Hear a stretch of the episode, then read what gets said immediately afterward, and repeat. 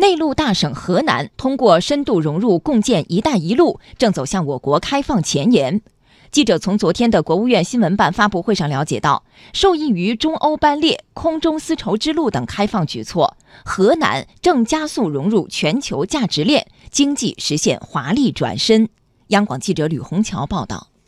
今年，郑万、郑富、山河杭三条高铁通车在即，河南在全国率先实现米字形高铁网实质性落地。近年来，河南交通建设取得长足发展，成为全国重要的综合交通枢纽。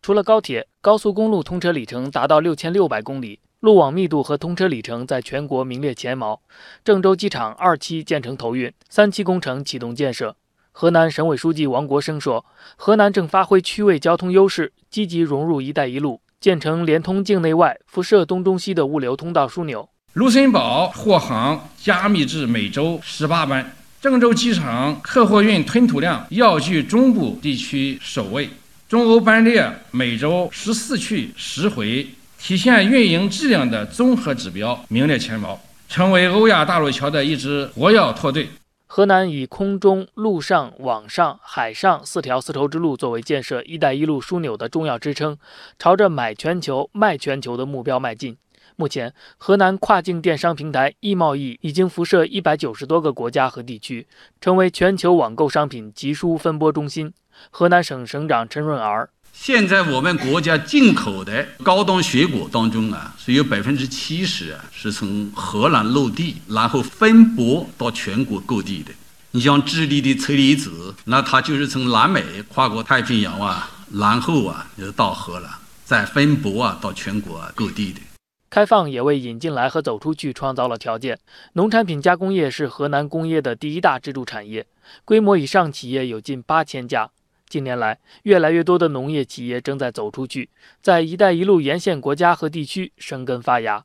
以郑州商品交易所为依托，郑州价格也已经成为全球农产品市场的重要风向标。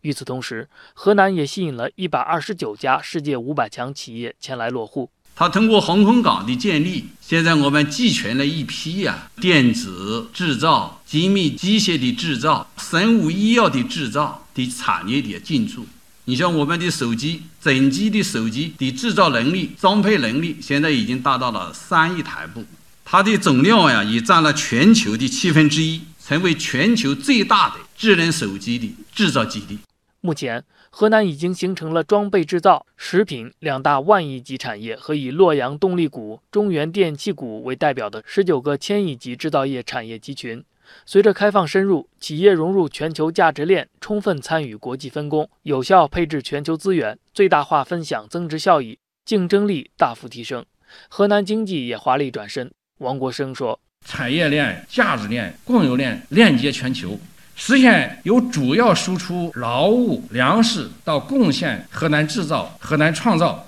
正由啊对外开放的跟跑者，变成中部地区开放高地建设的先行者。”